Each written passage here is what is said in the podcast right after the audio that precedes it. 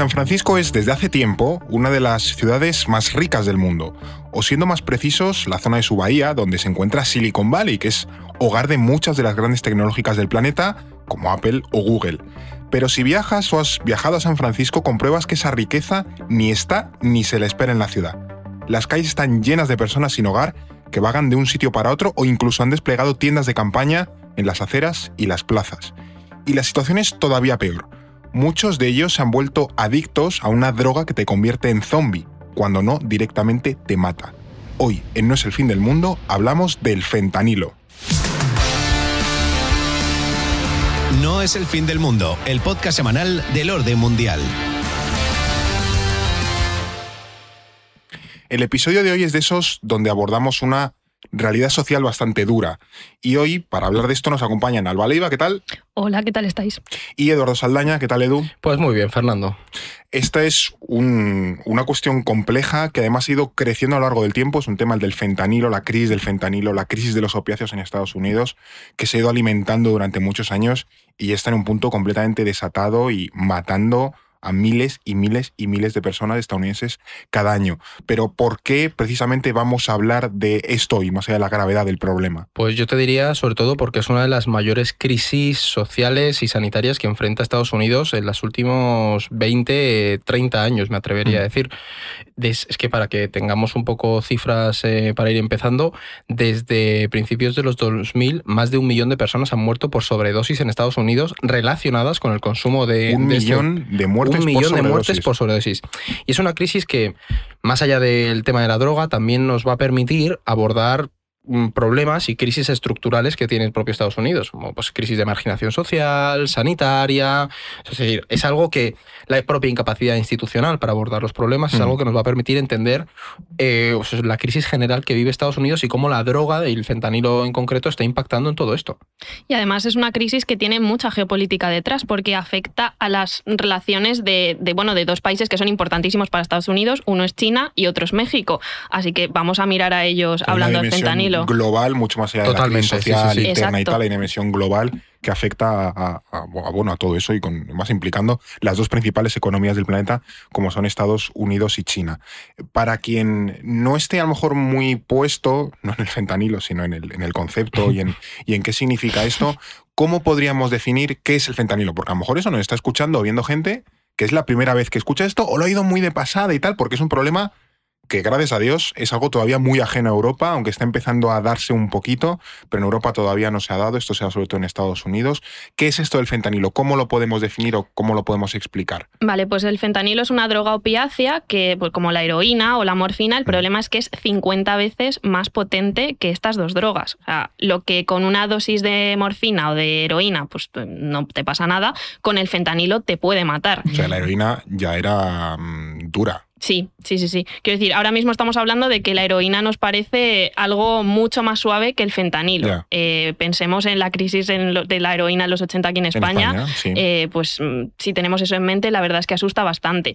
Y además, bueno, poniendo más cifras aquí sobre la mesa, alrededor de 200 personas mueren al día en Estados Unidos por al día, al día por sobredosis de, ¿eh? fentanilo, 1.500 a la semana, como ha dicho Edu, pues ya un millón desde los años 2000. Sí, 100.000 en lo que llevamos de año eh, y bueno, pues es que cada vez va más. esto no deja de crecer, que al final cada año eran unas decenas de miles, luego llegamos a 100.000 en un año, luego a ciento y pico mil, o sea, es que va cada vez a más. Justo, si hablamos, por ejemplo, de número de adictos, son casi, bueno, según estimaciones, cerca de 5 millones de adictos en, Estados Unidos. Otra cifra que también aumenta sin parar. de adictos que son potenciales muertos, porque es una, una droga que tiene una tasa de, sobredosis altísima. Yo es que, no sabría decir el porcentaje, pero vamos, que de esos 5 millones 500 mm, mil acaben con una sobredosis no es improbable. Claro. Y además, si lo, otra, otra manera de compararlo que es útil para, para visualizar el drama que es esto es que ya ha muerto más gente por fentanilo que por la primera, la segunda y la guerra de Vietnam juntas. En, de estadounidenses. de estadounidenses y creo que de canadienses también. Así que eh, las dos cifras combinadas. Así que es, es, importante.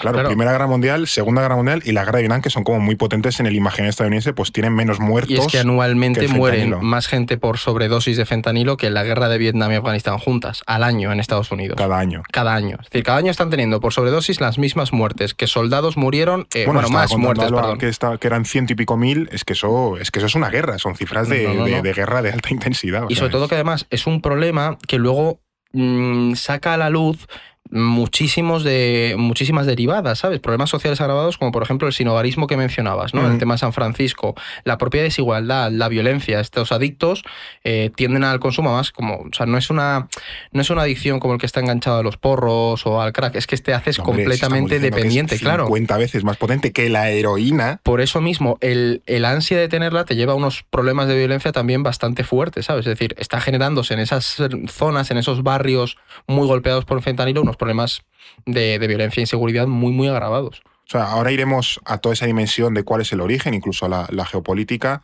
Comenzábamos el, episodio con lo de San Francisco porque yo cuando estuve allí lo, lo, vi. Eh, en la calle, bueno, quienes hayan estado en Estados Unidos, en San Francisco, en la calle Market, que es donde está la sede de Twitter. La sede del que es un pajarito azul, tienen ahí puesto y tal. Ahora habían puesto el neón este Elon Musk diciendo, diciendo cosas. Exactamente, ¿no? Pero en, esa calle, en la calle Market, que es totalmente céntrica, es de donde sale el, tranvía este que te sube por las cuestas. Yo no he estado en San Francisco. No, bueno, pero que es como. Pero has jugado al driver. Pero has visto, has visto películas. Y cosas de esas. No has jugado al GTA San Andreas. He visto muchas pelis de Clint Eastwood. Pues ya pues está. ya está. O sea, quien tenga la referencia del San Andreas o del, o del driver también sabe de lo que, de lo que hablo. Eh, ahí al lado de la sede de Twitter había jeringuillas en, la, en el suelo, en la acera, eh, de gente que se, que se chutaba y había gente que veías que mm, rozaba eh, estar muerta. O sea, lo que en, en, Europa tú llamas emergencias, allí la gente pasaba de largo porque era una realidad completamente extendida. Es una cosa, es una cosa terrorífica y no tienen ni idea de qué hacer con ello. O sea, yo es que leyendo para, para el CAPI sí que, sí que he visto eso, que plantean mucho que, que la droga te deja completamente doblado. Que encuentras gente, eh, pues eso, flexionada sobre ellos mismos, tirados en el suelo durante horas, hasta que el subidón se les baja y ya empiezan como a resucitar. no, no, es para un, yo creo que para un europeo, por así decirlo, la visión es impacta, impacta muchísimo. O sea, no es, Sobre todo con, la imagen que tienes a lo mejor de Estados Unidos, esa idea del país de la bonanza, la superpotencia, llegas y. Y que no son ciudades decadentes en sentido bueno, es que no, es, el cinturón del óxido. No es un Detroit que está machacada, es que San Francisco, que es una de las ciudades más ricas del mundo. Y en el centro de la ciudad hay muchísimas personas sin hogar que están, eh, pues eso, consumidas por, por la droga. Y aquí creo que también que es interesante que vayamos a ese impacto social del que estábamos hablando, porque no es solo un problema de drogas, es un problema que tiene unas causas sociales muy potentes y también tiene unas consecuencias sociales eh, muy potentes. No sé por dónde podemos enfocar esto. Mm, yo es que aquí hay algo que creo que es importante que, que dejemos claro para la gente que nos está viendo y escuchando, y es que la crisis del fentanilo no afecta a un perfil único de drogodependiente. Es decir, no imaginemos a la persona que ha estado enganchada a la cocaína, posteriormente a la heroína y acaba en el fentanilo, mm. sino que tienes también eh, perfiles, mm, la mar de normales, lo pongo entre comillas, pero gente de clase media que a lo mejor empezó a consumir opioides por un problema médico, es decir, se lo recetaron legalmente mm.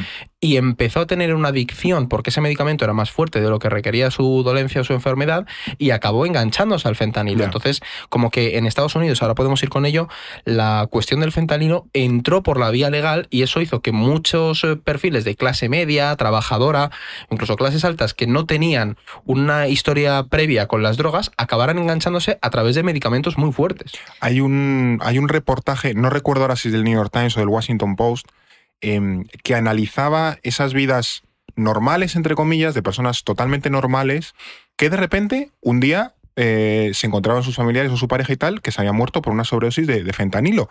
Precisamente para desestigmatizarlo de ese punto que no es algo marginal, sino que es algo que está extendidísimo por todas las capas de la sociedad estadounidense y básicamente le puede pasar a cualquier persona. De, hecho, hay un documental muy interesante que yo creo que si la gente que esté escuchando este podcast le puede, le puede interesar, que es Toda la belleza y el dolor de Laura Poitras, que es sobre el artista Nan Goldin y, la familia Sackler, que la familia Sackler fueron, tienen, bueno, tienen industria farmacéutica y fueron los que popularizaron el, el, oxicontin, que es un, opiáceo que se recetaba de forma legal y por el cual mucha gente ha acabado adicta a los opiáceos y ha acabado en el fentanilo. Y de hecho la artista Nan Golding es una de ellas.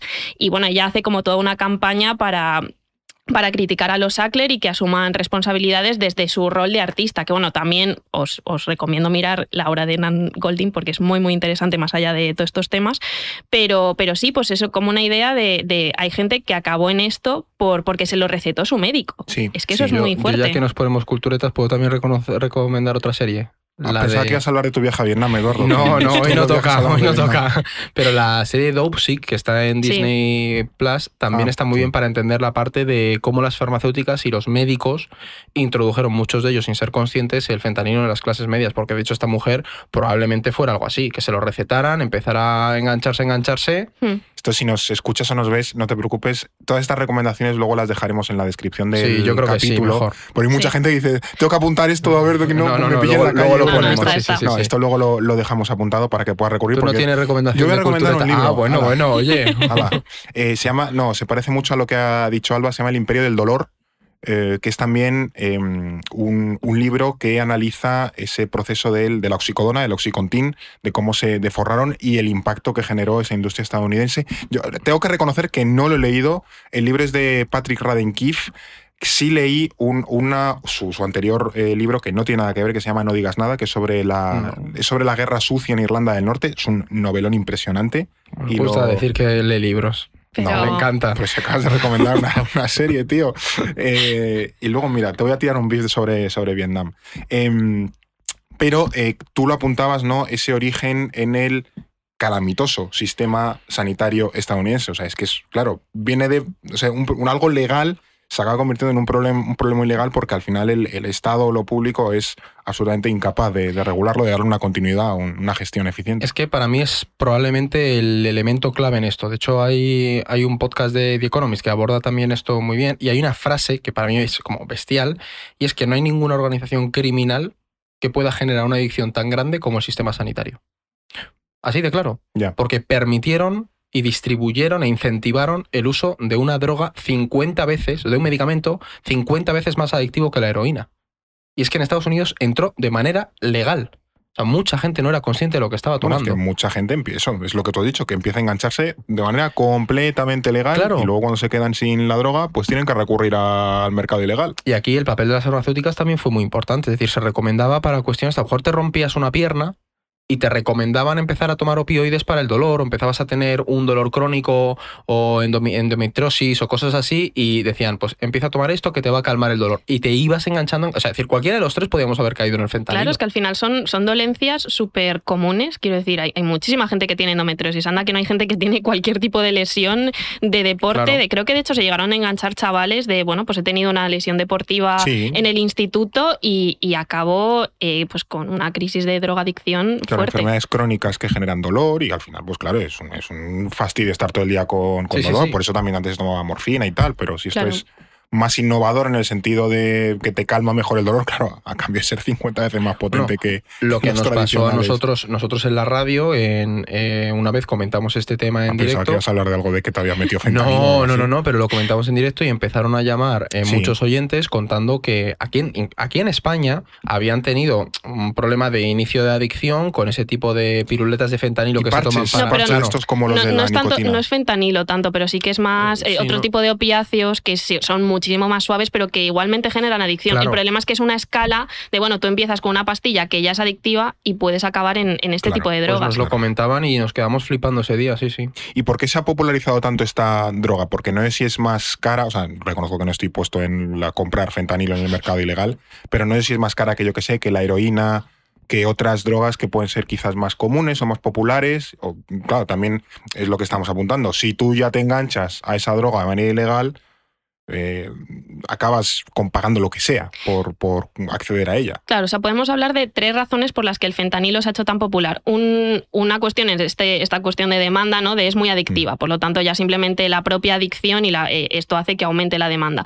Pero también es muy barata. Entonces, ¿por qué? Porque es sintética. el combo Es el combo perfecto. Eh, no, no necesita, por ejemplo, la marihuana o la cocaína, pues necesitan de cultivos de ciertas plantas para, para poderse producir, mm. ¿no? O la propia heroína que viene de la amapola. O la propia heroína también. Eh, el, el, fentanilo no. Requiere una serie de químicos y un laboratorio que tampoco tiene por qué ser muy complejo. O sea, alguien un poco en su garaje podría producir fentanilo. Walter White. Walter White, pensemos en Walter White, pues es eso. ¿Qué pasa? Que esto, claro, lo hace súper barato. Pero también lo hace más fácil de, camuflar y de transportar, porque aparece en distintos formatos. Aparece en pastillas, aparece, pues no sé si en, polvo, en inyectable. porque se mezcla con la coca. Se mezcla con otro tipo es lo de que drogas. Provoca a veces muchas. Em, muchas sobredosis, que para precisamente mm, aligerar la coca, o sea, hacerla más barata, pues metes fentanilo y te cargas al consumidor. Claro, de hecho hay mucha gente que ha muerto por sobredosis de fentanilo sin saber que estaba consumiendo fentanilo. Entonces, bueno, pues todos estos factores hacen que sea una droga súper atractiva para, para, los narcotraficantes y que se comercialice tanto y que, sea, mm. y que esté inundando el mercado estadounidense. Y ahora que mencionabas eso, el, tema del narcotráfico es una variable importante en este problema del, fentanilo, cómo llega a Estados Unidos, etcétera. Eh, ¿Dónde están los puntos de producción del eh, fentanilo? Y quiénes son los principales exportadores. Porque claro, aquí estamos ya mezclando cosas un poco turbias, se hace en un laboratorio, o sea, que no es eh, natural, por así decirlo, eh, sino que es todo artificial. bueno, o, tienes fabricado. un poco de amapola, yo creo, opio, ¿no? Sí, bueno, sí, claro, pero, pero dormidera, por eso que no es estructural para eso. no, pero lo mezclas luego en el laboratorio. Claro, la heroína al final viene de la amapola dormidera, que era el típico ejemplo que venía de, mm, de Afganistán o que venía del Triángulo de Oro, Triángulo Dorado, ahí entre Tailandia, Laos, Camboya y toda esa zona. Pero en este caso no, o no hace falta tanto. De hecho, mira, como decías lo de Vietnam, hay una, hay una peli, creo que se llama American Gangster, no sé si tú lo has visto, de Denzel Washington. Sí, con la guerra de Vietnam, años, que traen toda la Que traen todos eso, toda la heroína en los ataúdes de los soldados estadounidenses que venían. Y al final, cómo en los 70 se crea un imperio y cómo tiene la heroína un impacto gigantesco en la comunidad negra eh, porque entraba por, por ahí y causaba pues eso, problemas de, guerras de bandas, etcétera, etcétera. No sé si hasta el fentanil hemos llegado a tanto de guerras de bandas, pero ya estamos aquí metiendo la, clave del narco. Pero volver un poco a la, a la pregunta, eso, ¿de dónde viene el fentanilo? No en un sentido químico, sino de origen geográfico y cómo llega a Estados Unidos. Pues a ver, eh, viene de México y de China, pero con diferencias. O sea, México es el principal ahora exportador de, fentanilo de eh, para Estados Unidos, eh, pero lo que pasa es que exporta más el producto final. China eh, lo que pasa es que produce sus componentes esenciales, pues esos químicos necesarios para, para, que se haga el fentanilo. ¿no?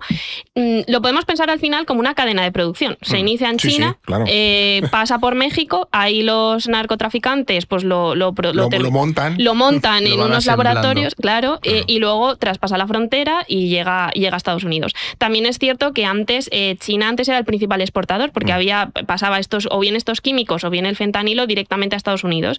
Eh, de hecho había algunos que llegaban por, por paquetería normal, o sea, de, llegaba a bueno pues tú solicitabas estos químicos y había una persona en su casa que las recibía como pues como un paquete de Amazon y decía vale pues ahora hago fentanilo. teledroga teledroga, teledroga.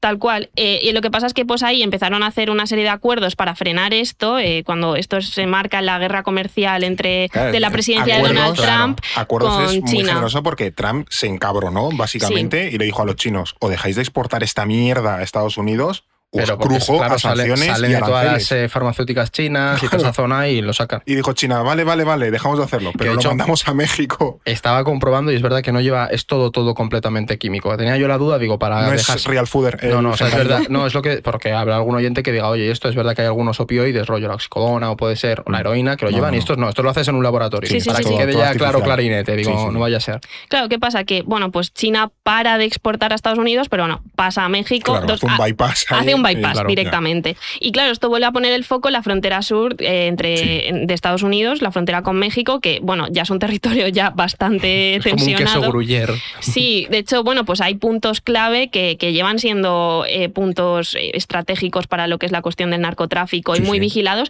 pero aún así pasa muchísimo fentanilo. Hay uno que es San Isidro, en, en San Diego, que se incauta, pues no sé cuánto fentanilo, pero muchísimo, y aún así sigue pasando muchísimo fentanilo. Y esto ya era un punto clásico de paso de otras drogas. O sea que realmente se siguen utilizando los canales habituales, lo que pasa es que ahora con esta nueva droga. Y que mucho de este fentanilo lo, lo pasan estadounidenses. Sí como es tan pequeña la cantidad, es decir, es que tú a lo mejor pasas un pollo de fentanilo, o sea, algo así, no sé cuánto mide un pollo, porque yo no estoy metido en tema de drogas. vale, claro, pero, como lo he dicho como muy... Se, mide en, pollos con la medida de unidad del fentanilo. En las pelis se llama pollo, pero bueno, yo que sé, a lo mejor con una bolsa de, de, fentanilo consigues lo que, pues no sé, pues con 50 veces más grande que la heroína, ¿sabes? Es lo que estábamos hablando. Entonces, es mucho más fácil de pasar, mucho más difícil de controlar. además, es uno de los problemas derivados de la, mm, iba a decir de la drogadicción, no, de la globalización. Todo el tema de las drogas drogas porque la globalización exige una entrada y salida muy rápida de los, eh, de los contenedores, para que nos entendamos, de mm. los puertos. Entonces el problema es que tú en un puerto detectas, yo qué sé, el 1% de la droga que entra, porque no puedes pararte a mirar todos y cada uno de los contenedores que hipotéticamente podrían llevar droga porque si no, todo el comercio y toda la economía se para. Pues imagínate con una droga que es mucho más pequeña que otras como la cocaína, la marihuana, etc. Que son drogas que, pasan también con facilidad la frontera. No, todas las drogas, claro. Todas las drogas pasan con facilidad, se incauta mucha, pero pasa mucha más. Pues el fentanilo, que es más fácil, pues claro. vía libre. De hecho, el, lo, como estábamos en este punto del narcotráfico, ha sido, vamos, un pilar fundamental eh, en esa tensión entre México y Estados Unidos y precisamente el fentanilo no iba a ser menos porque es un problema en el que ambos países eh, tendrían que estar colaborando, pero echan balones fuera. Por un lado, Estados Unidos, lo era Trump y ahora también Biden, eh, culpa a México de no hacer lo suficiente para, para, parar a los, a los cárteles que mueven toda esa droga, pero creo que es interesante que escuchemos cómo responde el presidente mexicano. Ellos reciben dinero de las grandes corporaciones, incluso de las farmacéuticas, para campañas dinero para sus campañas de los que fabrican las armas, de los que comercializan las armas. Y ahora me salen que están muy preocupados. Si estuviesen realmente preocupados, estarían atendiendo las causas que llevan a que los jóvenes tomen el camino de la drogadicción. Y López Obrador no anda nada desencaminado aquí, porque la última propuesta de algunos republicanos en Estados Unidos ha sido declarar a los cárteles grupos terroristas y eh, bombardearlos. Entonces, una intervención, es que es muy loco, es muy siglo XIX de manera literal, una, intervención militar en México suena a locura, pero eh, no es la primera vez que desde Estados Unidos se propone algo así para acabar de una vez por todas con el, tema del narco hmm. en, México. No, de hecho, a ver, no, tenemos que irnos más lejos de el eh, vamos a construir un muro y lo va a pagar México de Donald Trump en 2016. Y de hecho, esa, ese discurso pues va escalando, va escalando y ahora tenemos eso, a republicanos que dicen, no, es que hay que bombardear a los cárteles, es que son como, como grupos terroristas. Y de hecho aplican un poco esa misma lógica, ¿no? De si, si Al Qaeda atentaba contra la seguridad estadounidense con el 11S, con los atentados del 11S, y eso justificaba una intervención en Afganistán eh, y atacar, eh, pues, por, ejemplo, capturar a Bin Laden y asesinarlo, ¿por qué no va a justificar que eh, la muerte de millones de estadounidenses que, se bombardeen a unos cárteles en México? Bueno, es que esto a lo mejor tiene un 11S al mes. Claro, claro. Si el fentanilo te está matando 1.500 personas a la la eso pues a lo mejor al mes es un nuevo bueno, es que acordaos de qué pasó con, con Colombia. Sí, sí, que pasó con Colombia y la guerra contra la droga, no intervinieron directamente, pero sí que hubo bastante, o sea, al final apoyaron completamente la DEA al gobierno colombiano en su momento, entonces eso es probable que, bueno, ya se está haciendo o que se aumente. Claro, la cosa es que una cosa son las operaciones de la DEA, de la, Agencia Antidroga Estadounidense, creo que son así las siglas, eh, que están de acuerdo con, con, los países productores, en este caso México, ¿no? Mm. Pero, y otra cosa es que Estados Unidos de forma unilateral diga, bueno, pues bombardeo México sin el, sin el ah, plácito del gobierno mexicano. Entonces, claro, ahí esto pues genera todavía más tensiones. Lo que pasa es que, bueno, pues son este, es, lo de siempre, son estas visiones simplistas, de un tono populista, que, al final van a lo simple, ¿no? A, bueno, pues tenemos una crisis, eh, ¿cómo, funciona, ¿cómo lo solucionamos? Pues señalando a México y atacándolo. Mm, no es tan sencillo, esto requiere una colaboración y es un problema mucho más complejo que afecta a cuestiones estructurales de los dos países. Claro, además de decir que, que Estados Unidos invada, bombardea México, o sea, atufa a imperialismo de 1840 de manera alucinante, porque Estados Unidos ya invadió México para quitarle pues, un tercio de su territorio.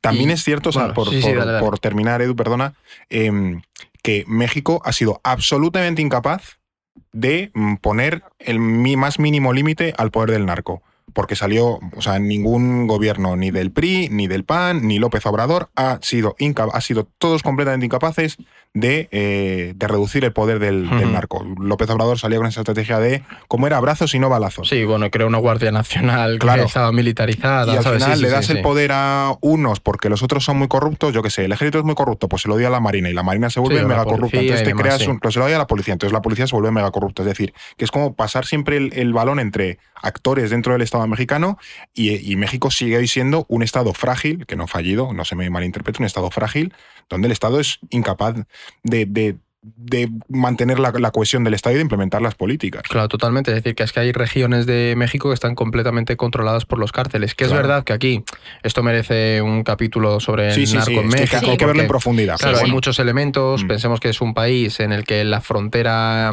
aunque se diga que no, es porosa, entonces el tráfico de armas llega desde Estados Unidos, con lo que mm. se hace mucho más fuerte los cárteles, pero es cierto que ha habido un problema estructural a la hora de abordar el, la cuestión de, del cártel. Es verdad que no estamos a un nivel de descontrol como en el 2010, que yo te diría que fue el punto más álgido, pero lo que sí que estamos viendo es que los cárteles continúan afianzándose, se adaptan, evolucionan y están fuertes. Ahora encuentran una fuente de ingresos mucho más fácil de pasar pero también es verdad que, que aquí yo quiero matizar algo y es que el discurso este de hay que señalar a México, pero corremos el riesgo de caer en la trampa de los republicanos es de echar balones fuera, ¿no? O sea, que hay unos problemas estructurales que luego podemos ver en Estados Unidos, mm. pero cuando hablamos de México siempre me da un poco ese, ese reparo, ¿no? De decir, estoy culpando a los mexicanos cuando tienen parte de culpa, pero no toda con lo que, con lo que está pasando. Pero es verdad que en Estados Unidos no pasaría con una seguridad social mínimamente decente y con un sistema sanitario medianamente decente. Claro, pero la cuestión es que el gobierno mexicano tiene capacidad de frenarlo, pero no es una situación realmente fácil de abordar. Y el problema es que atiende a unas cuestiones estructurales que van más allá. Quiero decir, México sigue siendo, el principal problema de México sigue siendo la corrupción. Eso te iba a decir. Entonces, si los narcos están eh,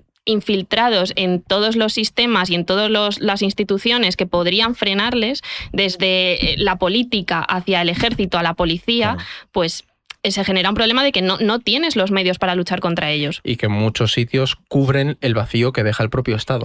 Muchos te diría que es que es por lo que crecen, ¿no? Es decir, hay estados en México que prácticamente el narco y la política no hay una diferenciación, ¿no? Entonces, el fentanilo en este caso se aprovecha mucho de ese, de ese vacío de, poder, de gobernabilidad, y lo que hace es, o sea, no el fentanilo, pero bueno, la, crisis del fentanilo se aprovecha de todo esto, el narco, para pasar a los Estados Unidos. dinámica ilícita, sea de personas, de armas, de drogas, de lo que se te ocurra, se aprovecha al final eso, de la debilidad en los estados, de fronteras porosas, de, en fin, de, sitios que funcionan mal, básicamente. Se aprovecha los agujeros del, sistema. Pero bueno, antes de, ir a la, geopolítica, mira, vamos a sacar aquí el, ah, mercado, el foco. Toca el merchandising. Hombre, toca promoción, toca promoción. Hombre, es que es muy bonita. Claro, no, porque para quien nos esté escuchando nos esté, o nos esté viendo Sácala bien, que se vea en la cámara, Fernando. Mira, toma, así la, la, puedes enseñar tú. Em, Sabes que este podcast, o como cualquier cosa que hacemos en el orden mundial, se sustenta gracias a los cabe de todo en la bolsa. Bueno, perfecta para ir a la playa. Maravillosa, una bolsa recia, recia, potente, bonita, con uno de nuestros mapas. Una, ¿Cómo se llama la, proyección? Es eh, proyección Estereográfica. Estereográfica. La típica proyección que tú te imaginas todos los días. Pues esta bolsita tan maravillosa del, orden mundial. Maps. Exactamente, la puedes conseguir eh, ahora si te suscribes y además, y además, si metes el cupón, el nombre podcast, si pones ahí, cuando te pido un cupón, tienes un cupón, pues pones ahí podcast, te hacemos un 10% de descuento para que puedas. Vamos, eh, que lo tiramos, ¿eh? Vamos, no sé si esto es una cosa impresionante. Próximo día un cartel aquí, escrito a boli, ¿sabes? 10% de descuento en el orden. Ya, ya, que nos hemos metido al tráfico del fentanilo y demás, pues oye, apóyanos con tu, con tu suscripción para eso, no tener que montar aquí una, una, red, una red ilegal, ¿no? Con Breaking Bad, aquí con las gafas. Irnos a la furgonetilla esta a la autocaravana a hacer drogas. No, más, como hemos hablado otros capítulos de, de química, somos gente negada en química, nunca podríamos eh, emular a Walter Explotaría la furgoneta. Efectivamente. Artículos, de mapas y podcast. Eso es. Así que somos junta letras, somos gente de, hablar, somos gente de, ya digo, eso, de letras. Así que apóyanos con tu, con tu suscripción. Dicho esto, hemos hablado mucho de México, pero otro de los grandes melones, por así decirlo, es China, que es el gran actor internacional que al final, es decir, mueve los hilos, pero al final es de donde viene eh, buena parte de esta droga ya no exporta directamente a Estados Unidos, antes lo hacía con este teledroga, con ese paquete de Amazon donde te llega el, eh, la mandanga, el, fentanilo, eh, ahora lo hace a través de México, pero eh, lo cierto es que siguen haciendo la vista gorda. No sé si a China le sigue compensando o es algo que un poco utiliza activamente para debilitar a, Estados Unidos, porque, jolín, si se, yo a decir, si se carga ciento y pico mil personas al año o genera un problema de salud pública, de seguridad, es algo que está debilitando mucho a Estados Unidos este problema. Hay quien lo ha comparado con la crisis del opio de China, ¿no? La guerra del opio y todo esto. A ver, es muy tentador verlo como, como la venganza histórica. La China. Claro, de, la, de, las guerras del opio del 19, ¿no? Pues eh, recordemos estos movimientos por parte del Imperio Británico para debilitar a China a través de, la bueno, es que eso sí se hizo activamente. Sí, sí, eso se hizo activamente. Yo he visto Sherlock Holmes y se ve ahí cómo están enganchados al consumo de opio. no, no, se me ocurrió un referente mejor. que no, estudiar, que no estudiar en la carrera, o sea, ver Sherlock Holmes. Sí, sí, ¿eh? es verdad que pasa. pero entonces, claro, es muy tentador verlo como de, vale, ahora China vuelve a ser fuerte, entonces también utiliza el fentanilo como venganza contra ahora Estados Unidos, ¿no? Que podría ser contra Reino Unido, pero bueno, a ver, no es tan así realmente, ¿no? Sí que es cierto que yo creo que hacen un poco la vista gorda porque les conviene un Estados Unidos débil, un Estados Unidos con un sistema o que Esté liado ahí con sus o que esté liado, esté mirando para adentro, ¿no? Porque tiene una crisis interna. Pero de ahí a que lo estén haciendo activamente, pues es, es diferente, ¿no?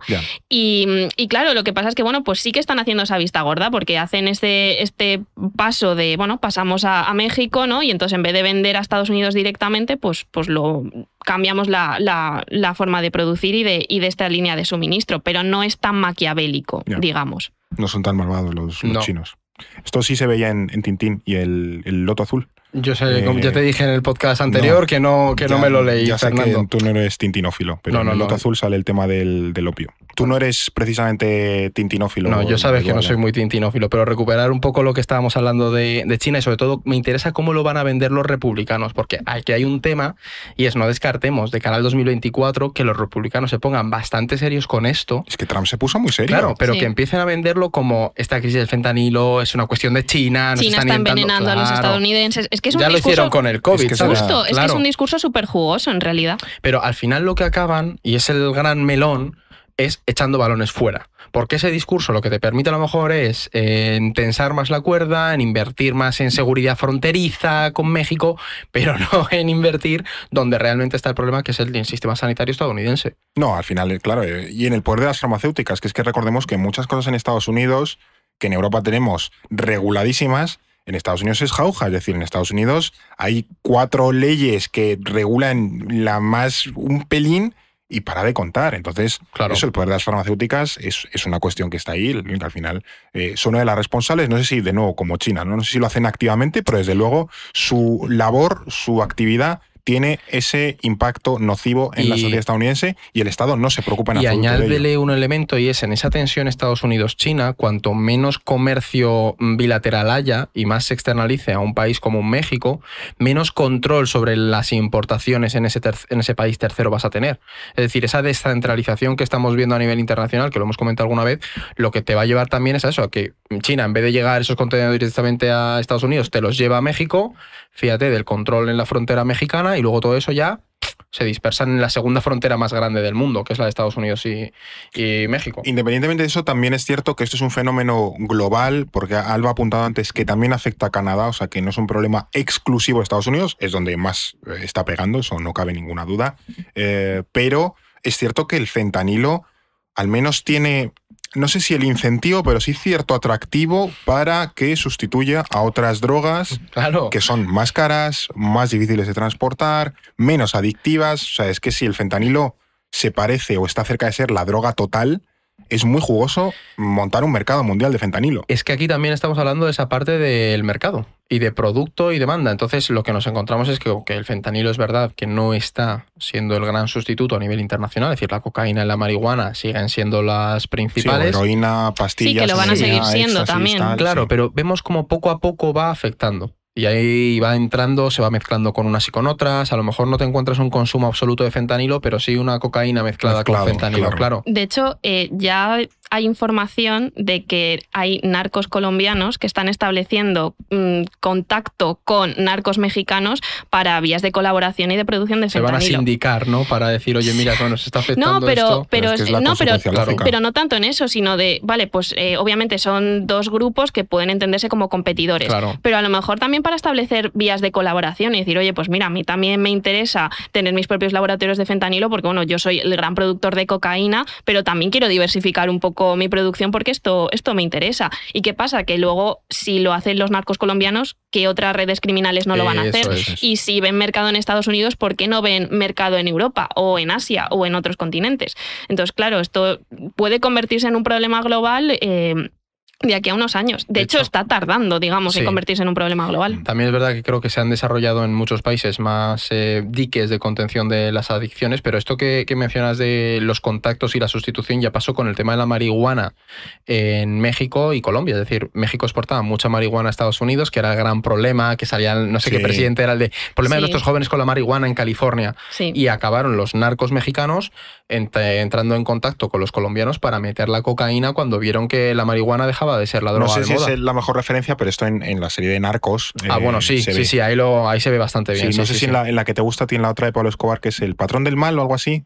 Sí, ahí no me acuerdo. Ahí no sé si sale, pero no bueno. sé, la de Narcos es verdad que lo muestran bastante claro, pero... o sea, lo, explican muy bien. Sé que Narcos no es el mejor ejemplo. Sí, pero o sea, bueno, y, hay, hay, bibliografía de esto claro, sé que está muy hollywoodizado, que nadie se enfade, pero bueno, que creo que sí lo muestran y lo explican el problema o la relación causa-efecto de manera como muy eh, divulgativa o muy sencilla para que cualquier persona que es un poco ajena al tema lo, lo entienda. También sabemos que este auge del fentanilo se puede enmarcar en ese auge que es a nivel global de las drogas sintéticas, drogas de diseño, drogas, en fin, ahora que, ya no vienen de productos naturales, por decirlo, sino que son eh, todas de, laboratorio eh, y solo al final, cuando se propuso, porque también se ha intentado soluciones mundiales, ¿no? Para alianzas mundiales y tal, contra las, contra las drogas y demás, eh, pero y se llegó a proponer por parte de Estados Unidos una alianza global contra el fentanilo y Blinken, que fue el secretario de, Estado estadounidense,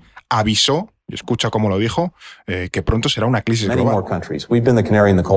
Our market is actually saturated. The criminal enterprises engaged in synthetic opioids are now trying to make markets. Escuchando a Blinken, me pregunto, por ejemplo, si aquí en España o en Europa puede acabar llegando el fentanilo más allá de los ejemplos que hemos puesto, que si el parche, la piruleta, sino a tener una crisis de opiáceos como puede estar ocurriendo en Estados Unidos o en, o en Canadá. O aquí, si gracias a Dios, como tenemos unos sistemas sanitarios mucho mejor regulados y más estrictos, y estrictos lo pongo en el sentido positivo del, término, estamos mejor protegidos contra la penetración de una droga así. Iba a ir a eso, es decir, llegar ya, o sea, ya está llegando y, llegará en no sé en qué medida, sobre todo creo que por todo lo que, lo que apuntan los, pues, los, expertos que están investigando cómo está llegando el fentanilo es que llega a través de una mezcla con otro tipo de, drogas. Mm. Una sintética, pues eso lo que hablamos de la cocaína. Sí, pero un, medicamento que tenga fentanilo. claro, pero está mucho la Agencia Europea del Medicamento Está mucho más regulado. Una Unión Europea lo que tiene es un sistema sanitario mucho más fuerte, que por eso insistimos en la importancia de,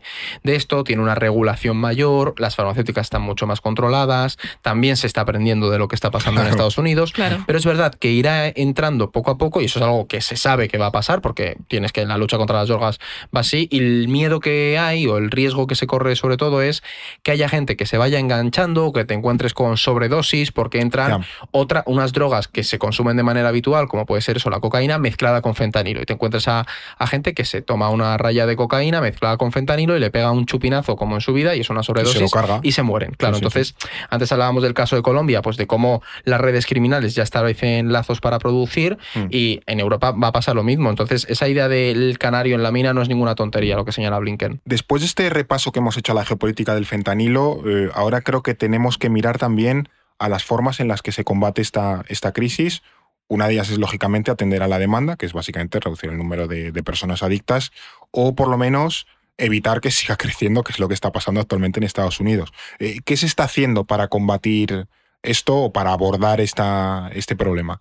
Pues a ver, sí, la clave es descriminalizar el consumo, que básicamente es no, no criminalizar o no que ya es un cambio de chip que ya es un cambio de chip muy grande que porque en Estados Unidos tiene un largo historial el War on Drugs aquel de justo, justo, justo. tan duro de o sea un enfoque securitario total. Sacar la, sacar la pipa y ponerla en la mesa. Sí, o no llegar al extremo de Duterte de, cargarte a los adictos, de pegarles un tiro en la, en la calle, que era una política que se, se, permitió abiertamente. Pero bueno, que Estados Unidos tiene una línea muy dura. En Europa somos bastante más hippies en este Sí, sí, no, y es, un, este es un, cambio de mentalidad grande, ¿no? de decir, vale, tú no tienes la culpa de ser adicto y voy a favorecer o a permitir que tú consumas de forma segura, así pues evita una sobredosis.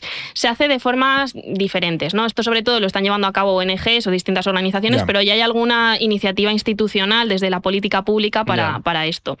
Eh, se puede hacer de mil maneras, pues o bien analizas la droga que, que va, que lleva el consumidor, ¿no? Te analizo esta raya de cocaína para ver si tiene fentanilo. Vaya, tiene fentanilo, pues no la consumas. Toma una loncha sin fentanilo. Claro, bueno, eso, esa es otra vía, ¿no? De, te doy directamente la droga, eh, pues por ejemplo, heroína médica o medicinal, no sé exactamente cuál es la denominación, pero existen, o un opiáceo eh, menos, menos fuerte que el mm. fentanilo para que tú lo consumas de una manera supervisada. O bueno, consumes el fentanilo, pero yo te vigilo y tengo los mecanismos y los medicamentos para parar que tengas una sobredosis. claro. claro, entonces ahí frenan que haya sobredosis, frenan que haya muertos y se generan unas mm, zonas de consumo seguro que a largo plazo pues pueden evitar que haya más adictos, que se propaguen enfermedades, puede hacer que estas personas a largo plazo accedan a, un trabajo o mejoren sus condiciones de vida. Sí que se ha demostrado que tiene unos efectos positivos, pero claro, son iniciativas muy limitadas y sobre todo muy caras. Entonces esto requiere una inversión. En un país donde no hay una conciencia o una cultura de inversión en la salud pública. que aquí en España, por ejemplo, tenemos Proyecto Hombre, ¿sabes? Que, bueno, eso es súper mítico. Sí, pero, pero es que es de los 80. Sí, sí, sí. En Estados Unidos están planteando hacer algo similar en 2023. Claro, de esto se ve muy bien en un documental, ya que estamos aquí recomendando películas y documentales como si no hubiese un mañana. Esto es en el caso de Canadá, de la ciudad de Vancouver. Es un documental que está en Netflix, se llama Ten Dollar Death Trip, que analiza pues esto, la crisis del fentanilo en barrios de Vancouver y este tipo de organizaciones y lo que hacen, ¿no? Y, y se ve muy bien, ¿no? Pues porque además involucran a los propios adictos a ayudar Hmm. Pues, a, sus compañeros o a la gente que sufre lo mismo que ellos. en Canadá sí son más europeos claro, en esa aproximación. Sí, pero aún así también es muy limitado. ¿eh?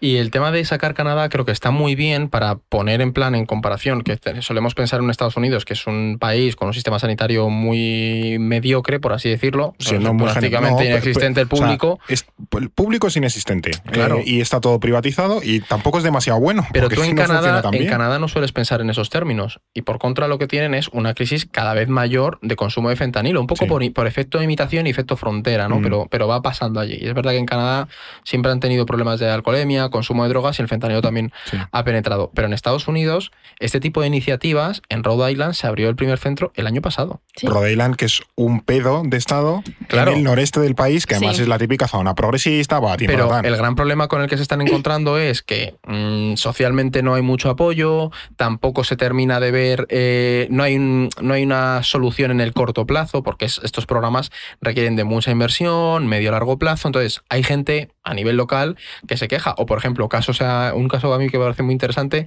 es que hay estados que inician un programa y desde otros estados mandan a los toxicómanos a ese estado. Entonces, saturan el propio, el propio sistema, ¿no? No hay. ahogas. yo asumo que eh, tendrán que hacer una política a nivel federal, porque es un problema de. Bueno, es el primer problema de salud pública que tiene. Y que también esto apela a otros problemas estructurales Quiero decir, vale, pues esto puedes atajar este problema concreto descriminalizando el consumo, pero también tienes que tener en cuenta, mm, tienes que mejorar tu sistema sanitario, tienes que poner freno a las farmacéuticas. que es una tirita. Tienes que hablar de los problemas de sinogarismo, que esto va más allá de la, droga que hay en Estados Unidos. Pues es que ya es un problema que va mucho más allá. Desigualdad, pobreza, vivienda, exclusión, tema racial. O sea, es que hay un montón de dinámicas que, que coinciden ahí. El fentanilo, el factor racial, es se invierte con... Con los blancos. claro, se invierte en relación a drogas como el crack o la heroína. Son los blancos, claro, porque es una droga de clases medias. Y aquí hay un debate muy grande Por eso Trump también lo utilizaba contra China porque afectaba también a muchas zonas deprimidas, los, obreros, y a los suburbios que se conocen en Estados Unidos, las zonas de clase media, las afueras de las ciudades, golpeó muy fuerte. Y desde las corrientes antirracistas son muy críticos de hasta qué punto esto se está abordando en mayor medida que se hubiera golpeado a las clases. No, además, eso que en Estados Unidos, o sea, tienes esas causas que hemos hablado, pero luego tienes las consecuencias de que al final tú tienes un consumo de droga extendido por todo el país y en todas las capas de población, y a su vez genera o potencia más esa desigualdad, esa pobreza, la vivienda, violencia, con el problema de las armas en Estados Unidos. O sea, que no acaba solo en, ah, es que se muere gente por sobredosis. No, no, es que todavía potencia cosas mm, incluso peores. ¿no? Y requiere, requiere de abrir el gran melón que es la reforma del sistema sanitario en Estados Unidos. Sí, están, preparadísimos ahora no, no, no, claro, pero el, el problema real es ese, es lo que hablábamos. Es una crisis tan grande que se puede orientar de maneras muy diversas. Tú puedes orientarlo a una confrontación, a un proceso de securitización, pero puedes orientarlo también a una inversión en una mejora de la calidad de vida y la asistencia sanitaria a los propios es crisis del fentanilo es un poco la punta del iceberg de un país que funciona mal, sí. que funciona abiertamente mal y que... Bueno, es que eso siempre lo hemos comentado, que a nivel macro Estados Unidos tiene muy buenas cifras, pero tú luego te vas a tasas de pobreza y desigualdad y los datos son bestiales. Que Tasa de creo que el, fentanilo junto con la pandemia han sido los dos factores que han provocado, lo voy a decir de memoria, que la... Em, la esperanza de vida en Estados Unidos haya empezado a bajar. Sí. Sí. Que en la primera economía mundial, la esperanza de vida, que no es que fuese especialmente alta, era en 70 y algo años, 70 y pocos años, creo, 72, 73, 74, haya empezado a bajar. O sea, que puede decir, bueno, pues llega un punto en el que el ser humano, claro, no puedes vivir 185 años y bueno, pues en sí, pero estamos hablando de esperanzas de, vida de 70 años, de, bajando ya a lo mejor a los 60 y pico. es que eso es fuerte. Regulero. Es fuerte. Sí, sí, sí. Que en este eso en Europa es de 80 y algo, en Japón es de 80 y algo, pero Estados Unidos está empezando a bajar, no es que ya vaya, en fin, el vaya fentanilo básicamente está sacando a relucir unos problemas estructurales del país, que a lo mejor podías tenerlos más ocultos, en 2008 todavía no tenía esa presencia, la crisis financiera, pues bueno, golpeó y demás. Es lo que han alimentado por décadas, por décadas el problema disfuncional y que, que, que no funciona en absoluto y que se niegan a abordarlo porque Estados Unidos es la tierra de la libertad y todo lo que tú quieras, vale, muy bien, pero bueno, al final tiene esas consecuencias. Hemos analizado la parte de esa demanda, pero también creo que es interesante que vayamos a la parte de, la oferta. ¿no? Antes hemos hablado de la relación entre Estados Unidos y, México, de cómo las relaciones son cada vez más complejas y eso pues dificulta eso, la, colaboración. ¿no? Hace poco el eh, Blinken, el secretario de, Estado, eh, decía eso, lo de la alianza, ¿no? que antes no lo hemos abordado. No sé si esto puede funcionar o es el típico brindis al sol, ¿no? De yo anuncio esto, nombre que me ayuden desde fuera. Claro. Pero es un poco es un poco brindis al sol. A ver, sí que es cierto que crear una red de cooperación multilateral contra las drogas, sobre todo teniendo en cuenta que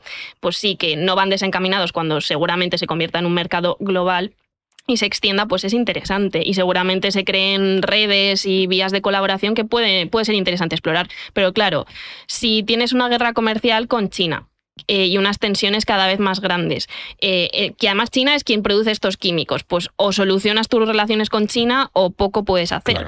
Al mismo tiempo, si tienes una relación cada vez más tensa con México, con unas complejidades de esa frontera sur que atañen a otras cuestiones como la migración, otro tráfico de otras drogas, otro tráfico de armas en el sentido contrario, ¿no? De norte a sur.